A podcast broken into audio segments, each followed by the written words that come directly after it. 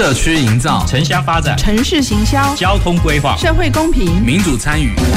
公共的事、你我的事。欢迎收听《公事好好说》，公司好好共，公司呵呵共。本节目由高雄广播电台与国立中山大学公共事务管理研究所合作直播。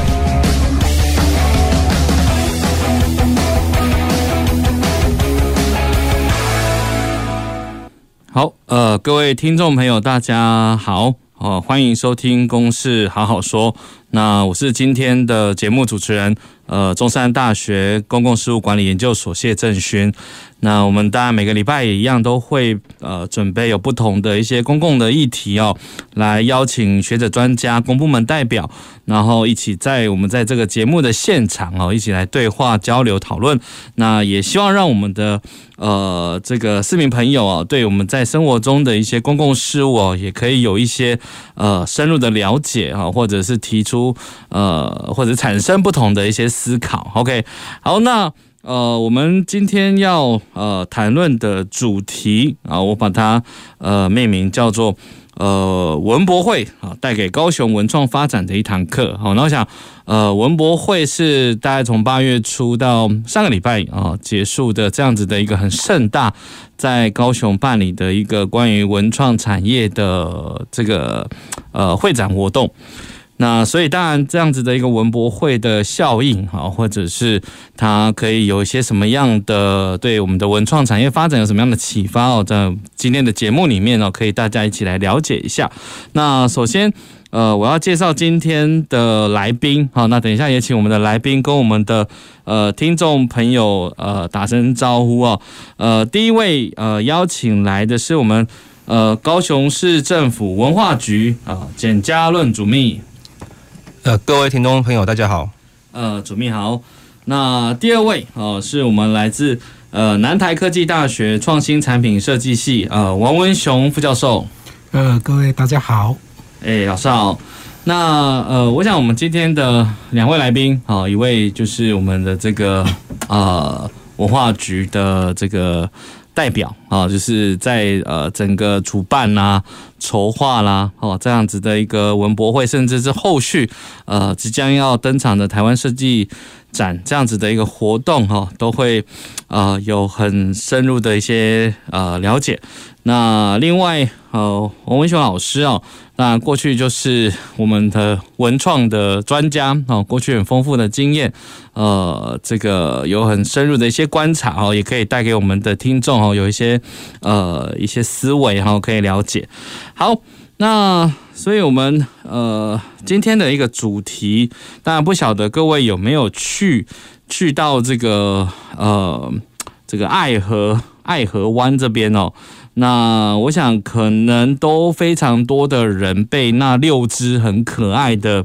这个贴图的充气装置被吸引啊，先是被这个这个吸引过去了哈，就是大家都会不管是男女老幼啦哈，都会想要去跟他拍个照哦，或者去那边走一走。那当然这个也这样子的一个这个六只贴图的这个。装置啊，当然也是跟我们这个文博会，呃，也有很极大的关系。那文博会当然这个是在呃二零一零年呢，文化部首次来办理哈，所以中央机关来办理。那这十多年第一次离开台北到高雄来哦，来来到高雄，所以我想这是一个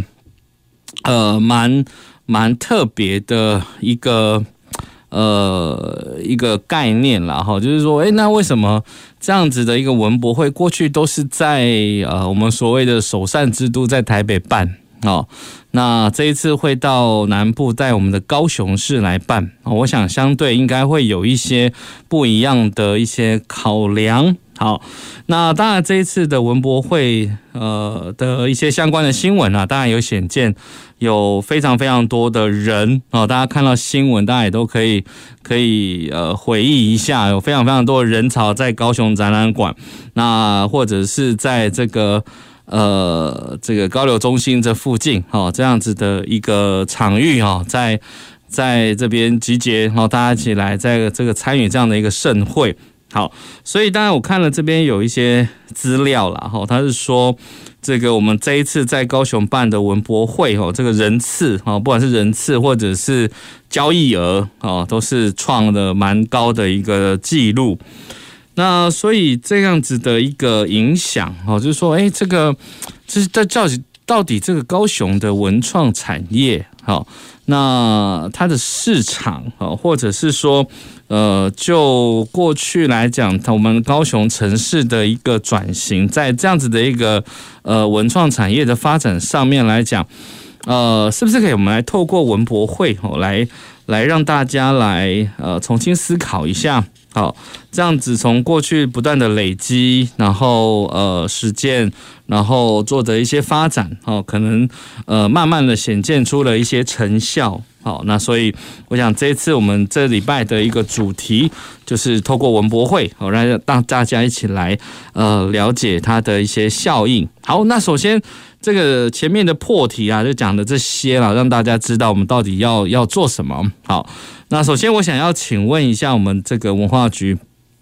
呃简嘉伦主秘哦，那这个就是大家刚刚有谈到说文博会第一次走出台北到。呃，外县市，尤其到我们高雄，呃，办理。那不晓得您认为我们高雄市究竟，嗯，究竟，是有什么样的条件哦，可以让呃这样的一个这个比较是属于中央的层级的大型的这个会展活动，会在我们高雄市来办。然后，而且文博会到底有什么样的一些亮点？那也可以再介绍一下给我们的听众朋友了解。好。谢谢主持人这边。那我想这样子是像这种国家级的大型的会展活动，它势必会慢慢的在整个国家政策的调整之下，会呃离开台北，因为去中心化以及达到全台湾所有的各个区域的一个平衡是很重要的一件事情。再来是台湾文博会，它的全称其实台湾文化创意博览会，也就是说。我们谈的高度是台湾，那台湾台湾的事情就不能忽略掉。呃，每个台湾不同的城市，它有不同的面貌。我觉得这个就是台湾文博会，它会选择可能在这个十，就是第十年这样子的一个时间点，那离开台北到其他地方去，有这样子的政策选择，我想也是一个趋势的一个状况。那至于高雄为什么有机会来办文博会呢？我想，呃，最主要就是真的是天时地利人和啊。呃，我们先从地利来讲好了，就是高雄它有高雄展览馆，有高流高雄流行音乐中心。有博二有这样子大型的场域，以及包含像是呃蓬莱三港区、博二仓库区这些呃以前既有的仓库，慢着随着我们市府跟港务公司的合作，慢慢把它活化、重新释放出来。所以高雄在空间这个部分上是足够的，这是第一个。第二个是这些空间还在市区，可及性是强的，而且我们还有像轻轨有各种的大众运输工具可以。很让民众很方便的来到这些地方，不管你是搭高铁下来之后转捷运转轻轨，实际上都很容易达到这些点。所以一个会展这样子的一个需求来讲的话，呃，这个地利这件事情、空间这件事情是达到了。那当然还有更重要的是，像是呃有一些国际买家来啊或什么，他们都想要住高级饭店。那这几年高雄有像洲际饭店也好啊，晶英酒店、万豪这些都陆续的开幕了，所以说它也可以在这种呃高端商业的需求这边做满足。所以在地利面，我们是先满足到，这是一个城市进展的一个算是一个进步。那再来是天时部分，我想天使有几个点可以去思考。第一个是呃，就像刚刚提到的，其实现在每个县市都很努力的在展展现自己城市的特色。所以说，包含接下来我们在十月份要办的台湾设计展，很大家也都知道，是像从屏东，呃，从新竹到嘉义，它都很明，就是很强烈的展现展现的每个城市的那个性格，然后展现它城市跟大家不一样的地方，去展现它城市独有的文化。然后包含像是前阵子刚结束的基隆的城市博览会也是，那高雄这个部分也一直在做这件事情，所以。高雄，它从以前包含我们熟悉的一些文化活动也好，或是像博二艺术特区这样子的一个呃代表地方特色的园区的产生，事实上高雄一直在强调一个，就是我们在南部也会有一个很强的一个文化基地在高雄。所以说，其实在这几年慢慢的酝酿这些所谓的文化资源跟文化的定调，慢慢的累积起来，说高雄在天使这件事情慢慢就达到了。然后另外一个天使，实际上我我想我想它比较像是一个消费习惯，就是说。呃，其实高雄是一个工业跟渔业起家的城市嘛，所以说，呃，像高雄，我们都有一个很大家都知道 IP 叫工人渔夫，他就是在讲的是高雄是从工业跟渔业这样子的一个二级产业或者一级产业起家的地方。但是我们在城市转型过程中，我们希望导入像会展产业、文创产业、观光产业等等的这些加值服务的时候，我们会奠基在这个东西身上。可是，一样的就是因为我们的城市本质就是。这样子的一个呃人口结构，所以其实以前我们的消费模式是偏向于比较嗯，人家说的小个短话这种方式在处理的，所以我们看有很大碗的海之滨，然后很多小吃都是分量很大的，跟其他我们熟悉的一些像台南啊、台北这些呃他们的一些饮食文化或是一些消费文化，很明显会在呃 CP 值这件事情是高雄很重视的，可是这几年其实随着呃，像是一些高雄的主题文化活动的推进，以及呃城市一些消费性格的转变，它慢慢的其实可以养成了一些大家对于精致或是对于文化文创这样子的呃消费的习惯的产生。所以，比如像像是我们常来讲，就是那个春天艺术节，春天艺术节它呃应该可以说是全台湾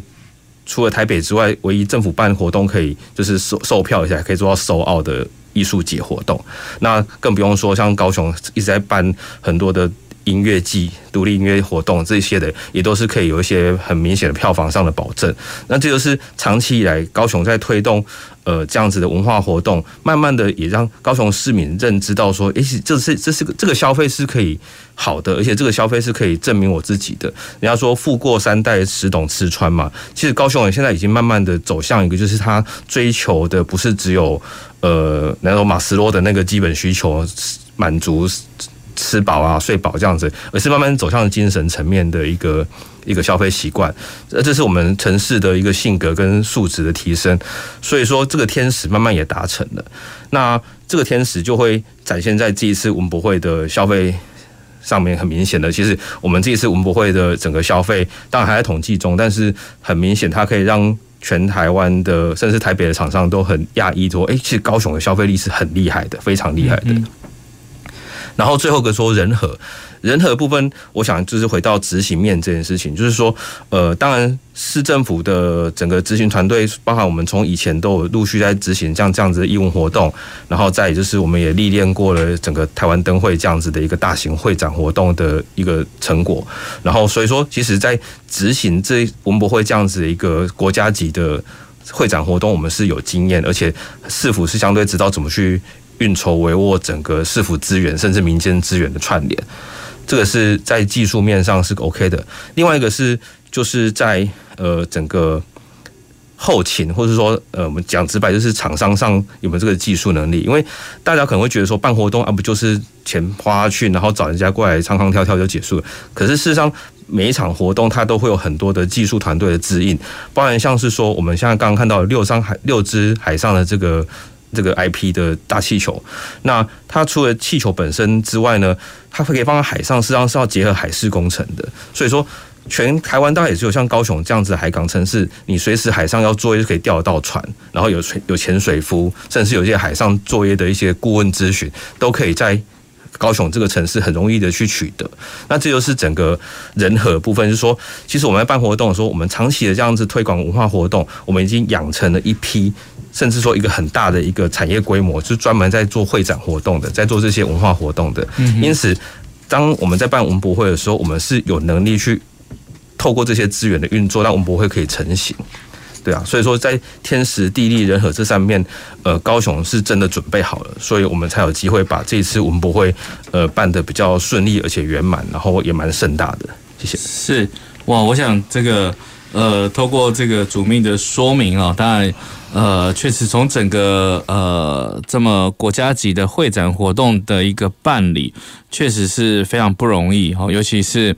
呃，确实也也也呈现了高雄的这个，我觉得呃，应该说文创也好，或者是它周边串联、周边衍生的一些产业的集结啦，从过去的累积，然后到现在可以。呃，透过这个办理啊，当然我觉得也也真的是让人家看见了高雄很不一样的魅力的这个这个部分。好，那所以透过天时地利人和，那确实也最终我们看到了这样的一个成效，然后就是不管是过去这些呃。这些呃艺文展演的一些空间的建制起来，然后或者是交通的配套，啊、我想整个确实是让高雄是有实力在文创或者是这种所谓的呃城市转型上面是能够有不一样的一些发展。好，那接下来我想请问一下，呃，就是呃王文雄老师这边哦。就是关于这个，呃，我想还是就是回到文博会的一个内容来看，呃，我想就是因为，呃，文博会里面有有有两两块嘛，就是一个是文化商场的部分，就是高雄展览馆，一个是在就是在这个高流中心的这一块，哈，有这个文化策展。那我有看到有高有嘉义馆啊，有妈祖馆啊，然后也有工艺的这一块，就编织的那个。对，我知道。那个老师是编织，应该是竹艺这方面专家。嘿，那不晓得在文博会的这一块最吸引的部分是什么？哈，那大家也可以跟我们分享一下。哦，呃，大家好。那个，我想刚刚主持人有提到啊，那个文博会大概主要分两部分，一个是商展的部分。那上涨部分可能这是历届以来，因为。大概很多朋友都是在现场都有摆摊。今年的今年的大家的评价就是不够卖哦，就是带太少，然后有人搬货搬到那个基建园的哦。那呃，我想现场的很多的氛围跟那个不管是呃销售的人、设计师跟呃来来观展的人，那个那个。热烈的情况大概都非常的明显哦，哦，那我觉得这当然疫情也有关系哦，就是第一个是疫情闷了很久，第二个是我觉得第一次文博会走出台北，其实也有也有关联，这跟设计展是一样的，设计展以前在北部很久，那走出来的之后就带动了一个很大的效益，哦，那呃。除了这个之外，那当然也有展览哦。那展览分主要是四个展馆嘛，哦，主题馆的部分，然后呃嘉义馆、马祖馆跟工艺馆。哦，那我想大家大概记忆比较最深刻的就是主展场、主展馆的冰的那一个展场啊，因为跟高雄就是热哦。哦，那这个部分其实我我觉得要谈的可能不是。诶，这个文博会的本身，因为文博会已经结束了，是对文博会的时间其实很短，任何的展览时间都很短。我觉得文博会对我来讲，他做到了一件事情，我觉得很棒的是，呃，我们在年初的时候办了灯节，嗯，哦，那灯节顾名思义就是晚上才有灯嘛，哦，那我们其实的滨海的这一区，其实几乎已经。呃，接近全部完成了哦，特别是流云中心的这一块到那个呃轻轨的这一块，几乎都已经完成了。可是我觉得完成呃完成跟被认知是不太一样的哦。包括虽然我号称是高雄人，可是其实我很少走到这一区来哦。那。呃，我我觉得这是一个刚刚所去提到的城市的转型。城市转型包含几种啊，第一种是产业转型嘛，哦，所以你看高雄从一刚开始的渔业，后面的货柜业到呃工业都市，然后所以你看以前的高雄港其实是接近不了的，因为它其实是一个工业用的一个都市，可是现在已经完全不一样了，哦，可是它需要被知道。哦，那我觉得市府是有是有在用心在规划这个部分的。例如说，在年初的时候的灯会，那灯会大概来个超过一千万吧，然后大家都记得有非常棒的灯会的相关的节目，包括静态的还有动态的无人机。哦，不过各位不要忘记，灯会在晚上啊。哦，那我觉得晚上的。晚上的部分，它营造了一个弯曲的这一边一个非常浪漫的想象，可是它缺乏对白天的认知哦，所以我觉得这一次其实对我来讲感受比较深刻的是，它把白天带出来的这件事情哦，包括那六只那个呃可爱的动物哈。那它就不会是晚上的。它当然晚上也很漂亮，因为它还打灯。对，可是它白天就已经存在了，而且你会发现它是存在一个，诶、欸。如果各位看那个 FB 或者是 IG 上面来讲，就是从清晨开始就会有人开始去拍，就是每一个每一个时间点会有它有趣的样子哦。其实我觉得最漂亮是黄昏的时候，因为最近黄昏都很大景。对，那第一个那个海景港景非常的宽阔，第二个是它有六支嘛，所以你自己可以挑着你喜欢的部分哦。所以我觉得它打开了对湾区。白天的想象，就是连接了之前的灯会的夜晚的想象，它打开了这些白天的想象。哦，唯唯一一个小小的缺点就是，哇，真的太热了一点。所以除了中午那个时间点那个太热之外，我觉得早上跟傍晚都忽然之间，它变成是一个呃人潮聚集，然后想要去在那边在现场的这一个。呃，一个地点啊，我觉得其实城市意象的再生其实是很困难的。嗯嗯，对，因为它被它被累积出来了一个既定的印象之后，就会被存在很久。例如说高雄，你看多少人记得高雄，还是记得爱河？嗯，然后爱河有什么？不知道，哎，因为就爱河嘛。哦，那其实没有爱河。延伸到后，就就是爱河湾，然后以前的高雄港，以前的全世界几大的货柜港，现在其实是一个非常漂亮的地方。其实各位应该知道，全世界很多的海港都市都是非常有名的，不管是在美西渔人码头，甚至你看香港也是。那其实我们现在的湾区整个完成起来，那个整体的。质感跟整体的品质其实完全不会输这些世界级的海湾都市，可是刚刚我们提到的，这以前是工作的地方啊，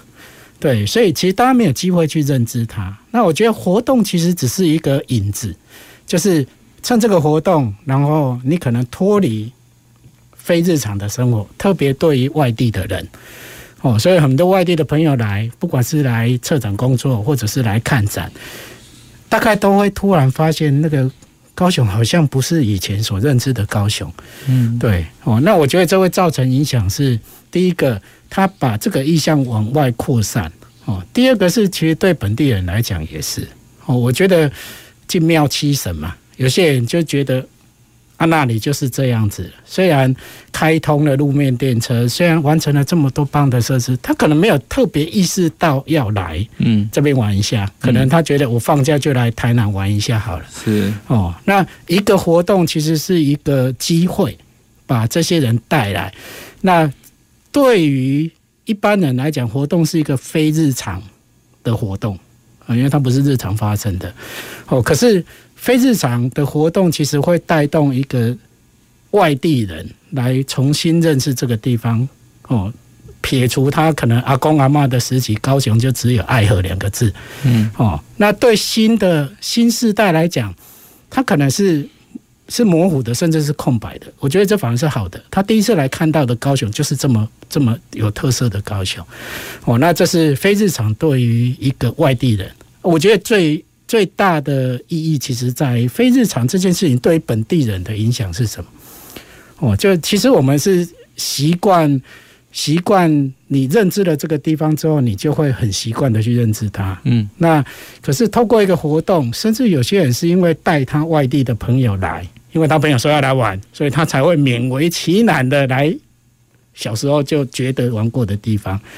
那透过这样子的活动，所以我觉得它其实是在慢慢的去翻转这样的意象，从夜晚开始，从白天，然后从室内，从河，然后到海，哦，我觉得它是慢慢的去翻转了这个城市的印象，哦，我觉得这是反而是我认知比较强烈的一点。是，哇，这个啊。呃确实是从这个灯会的这个效益延伸到跟呃，应该说结合到这一次的文博会，呃呃晚上的这种这种感觉哦，其实确实是过去都还蛮浪漫的一个很精彩的一种印象。到现在文博会这种呃也呃某种程度也也也呈现了刚刚说到的，就是呃我们。高雄建构这几年建构出来的这样子的一个应该说展演设施吧，哦，那或者是这些硬体的东西，包括轻轨。那这一次确实是，我想如果有有有去去过这样子的一个去看展的呃听众，应该也可以理解我讲，就是说，因为这次是有两个场域嘛，然后两个展馆，高雄展览馆跟海高音中心这边，然后刚好就透过了这个轻轨把它串联起来，所以它成为了一个非常好的一个呃应该说欣赏这个会呃会展的一个动线。那所以，我每次我看我看那个那个轻轨上面的人，真的都好多哦，有够多的，对。所以那个人潮，所以呃，我我想硬体的设施，再加上这些很很精彩的软体，然后那确实也打造出一个很很独特性的一个港湾创意城市的一个意象。那整个的一个意义，当然确实是很很很不一样。好，那所以我想，呃，就刚刚。的呃，王老师的一个一个一个呃的想法啊，我想确实是可以扩展到整个城市的转型的一个一个概念啦。从过去传统的，大家对于高雄可能是真的是一个爱河，或者是我曾经也探讨过一个主题，讲的是这个。以前呐、啊，当然，我觉得这可能也许主题设定可能要这不是太好，因为那时候讲的是高雄，可能过去在讲文化沙漠这件事情，对。但是我觉得现在当然绝对不是这样子的嘛，哈，因为有太多的转变，好。但是我觉得，所以我想只是透过文博会了，哈，只是看见看见高雄的不一样的地方到底在哪里，尤其是在在不管是在城市转型、城市意向，或者是文创产业，因为毕竟。在这个文博会里面，我们可以看得到一些文化策展的部分，这个也是相当的精彩，不只是只有商商业商业商业化的这一块。所以，但我我我只是呃觉得，诶，这个透过了文博会，我们看见了很多台湾很精彩的地方，那也看到了台呃我们高雄利用这些展馆去呈现的这些不一样的一些设计成果的一些内容。那所以呃。透过文博会串联了很多的文创活动，或者是场馆设施，或者是当然我们好像后面还有搭配一些去去做呃有一些活动吧，就是可以去去做一些 tours，就是一些导览的，然后这些的活动，我不知道那个那个活动是搭配台湾设计节还是文博会，因为好像后面还有嘛，带状，对对，它是带状的，它是带状的。所以，我想这整个也是让大家可以更看见，呃，高雄的很不一样的一些风貌。透过文博会，再加上呃之后的台湾设计展，哦，这样子的一个活动。呃，我想那最主要是回到这这一次的一个主题啦，就是，呃，最主要我想要去，呃，我想可以听众朋友可以理解到，就是说，这个我们高雄的这种软实力啦，哦，当然可能从这个文创的一个设计，呃，来切入。那其实我们可能不不一定是过去可能大家很传统既有的重工业哦，传统的工业的一些发展，但是其实也有很。很不错的一个呃文创的这一块哦，去去做。那所以等一下，呃，我想呃，目前上半部的节目透过两位了哈，两位来宾先让我们可以了解一下，就是文博会大概的一个轮廓哦，以及是它它所衍生出来的一些意义。那等一下我们呃，我们先休息一下啊。等一下休息回来之后，我们会再继续来探讨，就是呃文博会到底它还有什么其他的一些影响效益，不管是在呃产业面啦，呃或者是在也许是我们刚刚谈到的生活日常面，也许都会有一些关联性。好，那我们就先休息，等一下再回来继续收听我们公事好好说。走进时光隧道，踏遍每个街角，城市的璀璨风光，高雄广播陪伴你探索。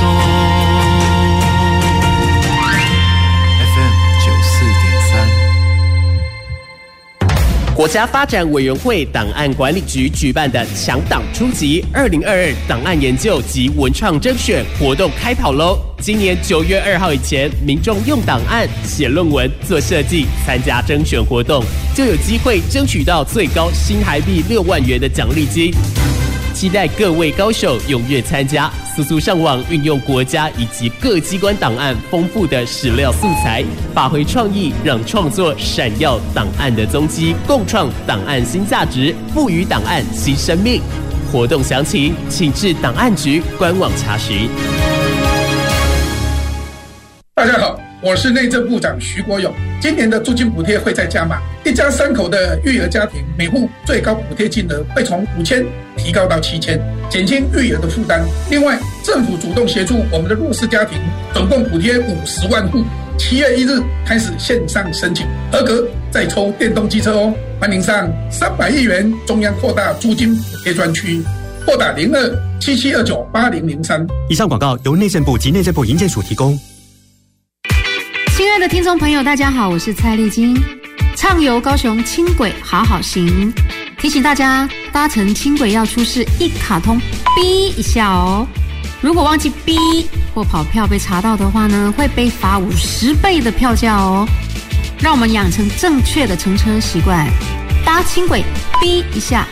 欢迎继续收听高雄广播电台 FM 九四点三 AM 一零八九。我是陈丽琴护理师，照顾陪病期间一定要遵守的五大原则：第一，每日量测体温；照顾陪病前有发烧或呼吸道症状，请暂停照护，尽速就医。第二，全程正确戴口罩。第三，接触病人前后，请依照正确洗手步骤。第四，用餐时不交谈，降低传染风险。第五，避免于密闭或人多场所聚会，照护不忘防疫。有政府请安心资讯有机关署提供。随时陪伴着你，你最好的默契，空中串联一起，分享点点滴滴。九四三，九四三，九四三，你最默契的电台。公共的事，你我的事。您现在所收听的是高雄广播电台与国立中山大学公共事务管理研究所合作制播的《公事好好说》。好，呃，欢迎各位呃听众朋友再次回到我们的节目现场。那我们今天要带大家来了解一下，就是先前呃已经当然这个已经结束了，不过当然也曾也也也造成了一个呃非常多人谈论的一个国际诶国家级的会展活动哈文博会呃那在呃多年以后终于在在我们高雄办理哦，所以到底其实当然我们高雄也显现出有很多很棒的一些条件。呃，才有办法来承接这样子的一个大型的一个会展活动。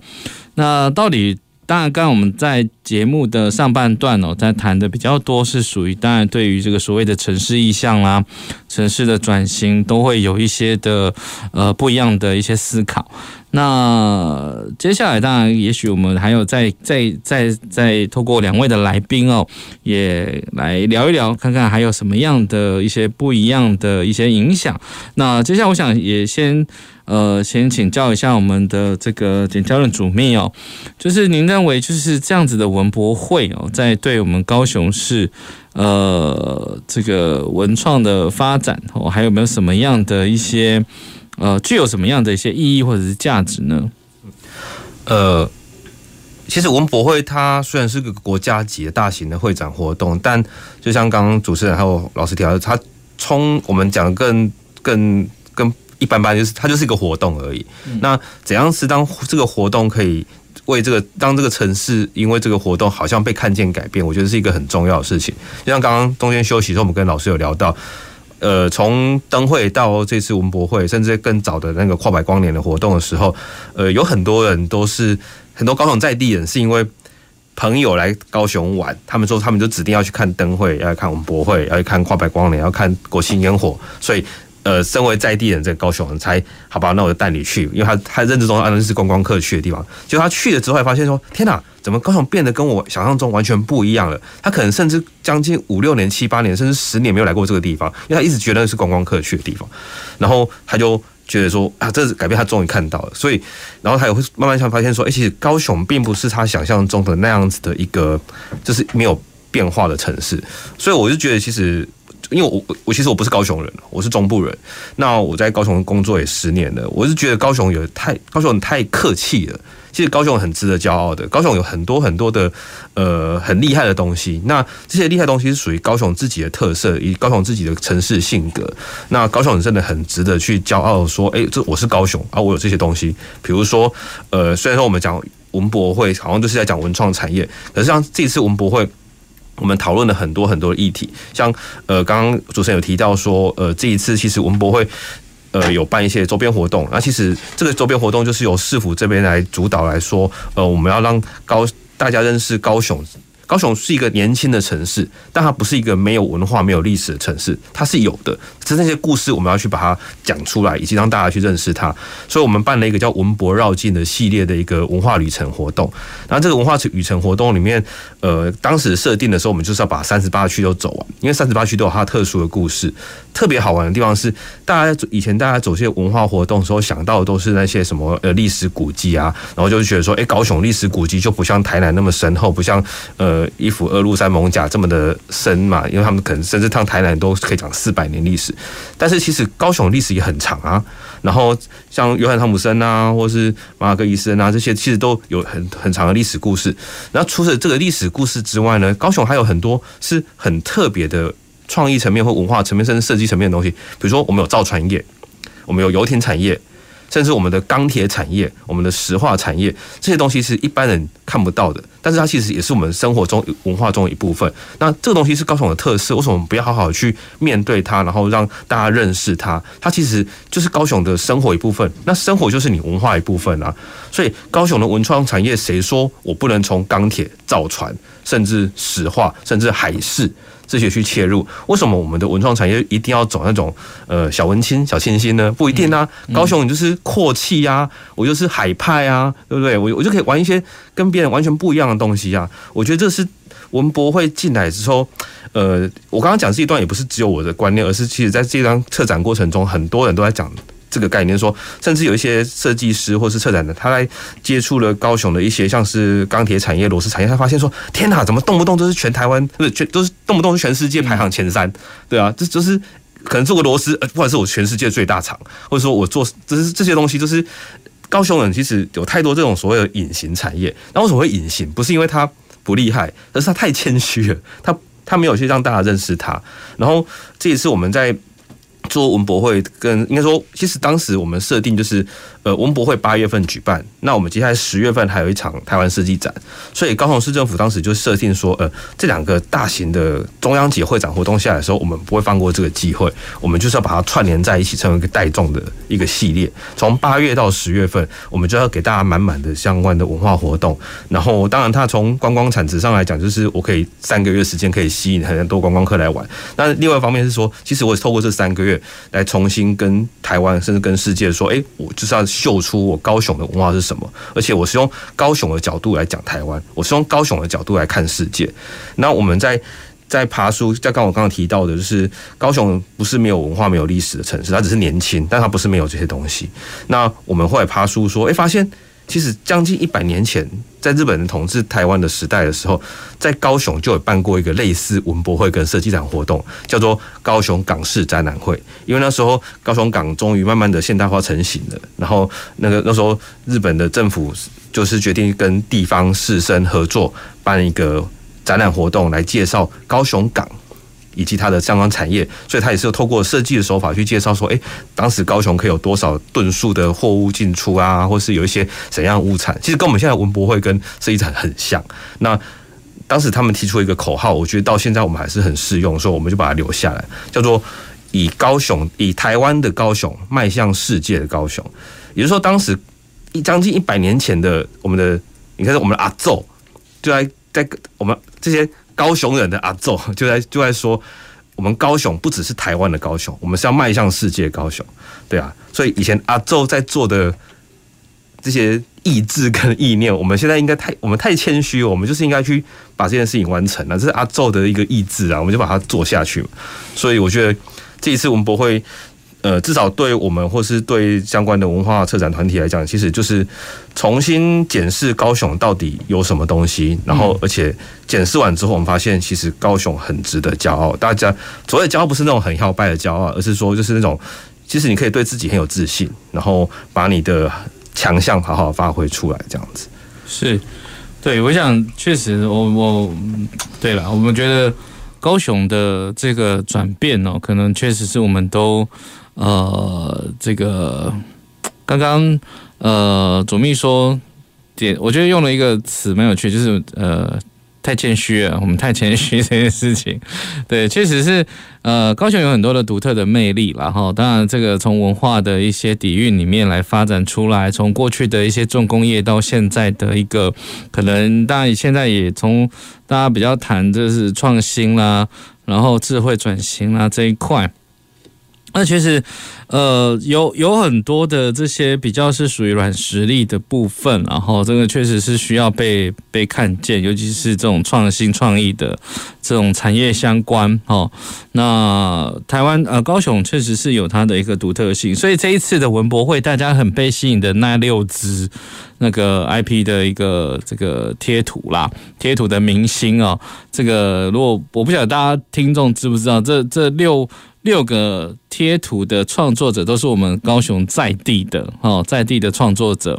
所以这个也是非常厉害的一件事。这也许是一个小事情，可是我觉得它是可以被被看见，然后高雄的一个创作的一个实力。那这一次我记得，当然这可能不是在不是在这一次的文博会的场域里面了，我也去看过，在那个这次。呃，在我们学校附近的那个哈马星这边有一个红砖的街屋，那里面也展了很多我们高雄在地设计师所针对很多地呃社区的产品去做设计。那所以像包括呃六龟的茶叶啦，宝来的。窑烧的一些餐具啦，或者是呃岐山糖厂的这个香蕉的手抄的一些产品，那有非常非常多都是透过了设计把它做包装，然后让原本可能可能是很比较比较呃是不错的产品，但是它太过朴实的 外形，所以透过了这一次的设计的元素，让它。又真的被看见它的价值，或者是被被被凸显出来，我觉得这也是让眼睛为之一亮，然后所以我也听说很多很多人又发现说，哦，原来我们高雄还有很多是很很多很棒的这种伴手礼是可以买的哦，可能以前都不知道说，哎，高雄到底要买什么，但是可能透过这一次这样子的相关的一个一个延伸的一个部分哦，就是大家知道，哦，原来高雄还有很多很在地的物产。哦，是可以当做很棒的伴手礼这件事情。好，那我想要请教一下，就是那个王老师这边，就是当然文文博会，就您刚刚所谈到，不管对城市面、产业面这些，那当然他已经呃，大家可以看见，慢慢可以察觉高雄的不一样。那这样子的一个效益，又应该要如何让它呃持续去发酵，或者是要怎么样让它更能够？呃，影响到的层面可以更深更广呢？好，那个，sorry，呃，我想针对这个部分，大概，呃，主持人应该有发现，这次的文博会虽然在高雄，可是没有高雄馆。对，对，哦，那这对以前努力争取这种国家级展场的来讲是有点吊诡的，因为就是为了要 promote 自己嘛，啊、哦，那当然他也不是没有。呃，刚刚主秘可能有去提到一些，就是他把它变成是不是因为展览的时间就这么短哦？如果你就是把它堵在那一个展览的期间，那一个礼拜它就结束了哦。所以我觉得他们其实用了一个很聪明的方法哦，就是他们去把它。我觉得那是撒豆子效应，就是他把一个展场的东西撒在高雄里面哦，所以大家就可以听得到很多的活动。例如说，有些店家呢，不是只有在展区里面而已，它是分布在整个的高雄，然后高雄币的发行啊，还有那个传说中永远预约不到的那几条路线。哦，就是一出来，然后也不用广告，对对对，他就已经额满了。哦，那呃，我觉得这个东西是很有趣的。我觉得其实市府之后也可以去评估一下，说到底谁第一波来预约抢位置，这些人到底是谁？是市民吗？还是非市民？哦，我觉得这个对后续的推动是可以有一些参考的。哦。那后面还有一些东西，就是刚刚所去提到的，就是我觉得我们回到刚刚所去提文化文创产业到底是什么东西？文创产业绝对不是只有那一些呃小小的东西，例如说产业文化也是一种文化嘛，生活文化也是一种文化哦。那我觉得生活文化其实是高雄接下来很珍贵的这个部分，因为高雄以前是一个工作的都市，哦，工业的都市，哦，可是。它现在是一个生活的都市，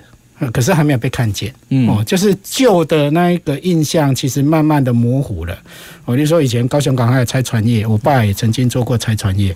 哦，那可是新的印象还没有被建立。哦，所以你看，虽然我们有很好的湾区的建设，有很好的饭店，有很好的公共的设施，可是我们很不没有被认知到说这是一个新的高雄。嗯，哦，那高雄其实是一个高雄，我觉得是一个很很很有想法被被建立出来的都市。例如说，全台湾大概只有高雄的街道有一到十嘛，就是一刚开始就被建立起来的。哦，所以它其实是一个很有想法被规划出来的城市。那整个的发展过程中，它有很多的，不管是重工业，不管是渔业，不管是中间这一些所谓的隐形冠军的产业，这些其实都是很有魅力的的产业。可是它都不被认知说它是一个有文化的产业。那我觉得透过这次不管是游程的设计或者是介绍的部分，我觉得它是可以被。被拓展出去的，我觉得这个部分是可能这几年来比较可惜的，是因为疫情的关系，所以像游艇产业就没有办法。因为我知道的是，本来疫情之前，大概很多的国际邮轮都已经预计要进来高雄了。那这些人进来之后，他就会带动一波是由外国人来看在地的哦。那我们也认识一些规划的朋友，他们就觉得这些其实对于这些远道而来的人，而且甚至可能是。比较高阶的观光客来讲，都是一个非常具有吸引力的哦。那我们长期都太藐视我们自己哦。我我觉我觉得可能不是，我觉得我们我们其实多数都缺少一点自信，可能不用到骄傲哦，我们可能连自信都不太有。我们觉得这不就是我的生活日常吗？嗯，这不就是我从小就是这，这有什么好？好骄傲的，这有什么好被看见的？哦，那通常我们会需要有一个转移，例如说刚刚提到的，我招待我的朋友去看了新的高雄之后，发现原来他跟我想象中的不太一样。哦，类似这样，我觉得在一个这样的处理的呃慢慢的转化过程之中，我觉得比较重要的是，他被一个提出来一个新的看法去看待这件事情。有一些其实也是刚刚提到的那个阿婆兵，以前是修个短袜。现在可能不是，你看那个高雄热，所以热等于冰，可是冰就等于修个短袜吗？嗯、好像也不是，嗯、可以有一些新的。嗯，哦，那今年很可惜没有游说成功，不然其实本来想要游说那个主秘友们，那个文博会说可以来美编，对，就是我们可不可以创造一个这个时代的冰？哦，除了阿婆冰之外，对，那我觉得这个其实就是产业，就是文化。卖冰吃冰，这个是以前就有的哦。那现有的也没有不好，可是新的世代它可能可以产生一个新的东西出来哦。那慢慢的，我觉得每一次的活动，每一次举办的，不管是展览，它都提供了一个让大家思考的角色哦。例如说，我知道。那个局里面这次为了排这一些游程啊，然后为了要排这一些点的部分，其实等于是整个高雄又重新翻了一次。嗯，哎，可能也翻到了一些以前自己没有意识到的点。嗯嗯。哦，那这些被找到的点，可能他也没有意识到，它其实是具有被看见的价值的。哦，那我觉得每一次的活动都是，呃，灯节当然它比较局限在晚上。是。嗯，它被看见海景的夜晚之美。嗯。可是这次看到了。白天之美之外，又看到了湾区之外，它这些遍布在高雄市里面的，不管是点或者是线，哦，那我觉得慢慢的它就会形成效益，就是慢慢的高雄会形成一个新的印象出来，这个印象就会盖过以前，你只会想到爱河，你只会想到高雄港，然后它慢慢的会是一个生活的都市，而不只是一个工作的都市。哦，我我觉得如果可以形成这样的意向，那这对高雄来讲是一个很很好的前景跟未来。是是，对，所以呃，确实有这一次确实有一种感觉，它确实是一个带状的，然后透过了这些刚刚主秘有谈到这个文博绕境的这几条路线，哦，在在还没开始之前我就有注意到，然后就一直很想预约那个，就是去我们学校上面那个小白宫。对，后来真的是秒杀，抢不到。哎呀，我们都都很好奇那个地方，想要去看看。对，这个这个就是。其实我们刚刚有很多这样子的一种一种一种场域啦，是值得再再去推这样的路线去。所以我真的也也也呼应王老师的建议，应该不管是盘点或者是了解到底谁参与，但是我觉得可以以后针对这些热门的，可以多开几条路线，让让很多的市民可以参与哦，去去认识高雄，重新认识高雄或了解高雄的这些文化故事。好，那呃，所以当然确实这些。呃呃，刚刚有谈到说，对我在看展的时候，确实也好奇啊，有有嘉义馆，有妈祖妈祖馆，确实没有高雄馆。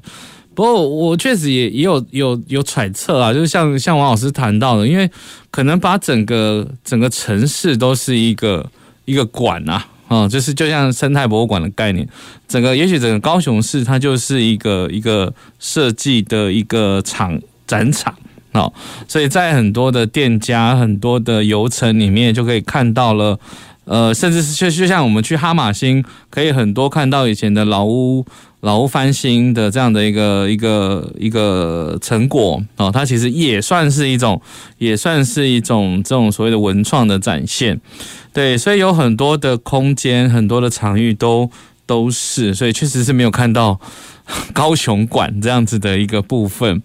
对，所以我我觉得这确实也是一个蛮蛮有趣的一种规划的一种概念。好，那我想最后我想要请问一下，就是呃，就是主秘这边了哈，就是这个呃，最后当然文创文创的这样子的一个发展，当然其实它可能对高雄来讲，它可能可以把今年当做是迈向下一个不一样的一个发展的一种阶段。那所以我想请教一下主秘，就是您认为对，呃，就文化局呃这样的一个主管机关，然后对高雄的文创产业发展，可能还有一些什么样的一个期许呢？嗯，呃，我。就是我也怕忘记，所以我想说先短暂工商服务一下。就是大家如果对于我们整个文博会跟设计展高雄这样相关系列活动有兴趣的话，可以上网搜寻台湾设计设计台湾。那当时为什么定这个名字，是因为我们就是想要用高雄的角度来讲台湾这个的的力量。所以说，我们定的名字里面其实诶看不到高雄，就像刚刚提到，为什么我们没有一个高雄馆？因为高雄就在我们生活之中啊，我们就是要让生活之中所有事情被大家看到。所以其实我们在哈马星有六个馆舍是重新整治、整整理之后，然后策展进去，包括像爱国妇人会馆、港史馆、贸易商大楼、北号志楼，还有刚提到红砖街屋、雄镇北门等等的，这些其实都是。用既有的一些历史的场域，然后我们用设计的手法去重新说高雄的故事，然后包含像是刚刚提到文博绕境这样子的活动，我们就当整个城市就是我们的高雄馆。那希望大家是来这边长期的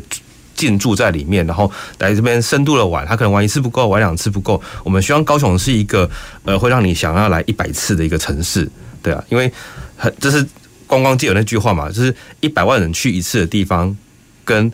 一个人会去一百次的地方，那个是那个质感是完全不一样的。那像刚主持人这边有提到说，呃，谢老师有提到，就是对于高雄的文创产业的想法。那我想，包含刚刚文雄老师有提到，其实文创产业我们不要把它限说，就是只是在嗯文化局，或是说呃想象中它就是文创产业就一定只有呃有表演艺术啊，有些设计商品啊，然后有音乐这些。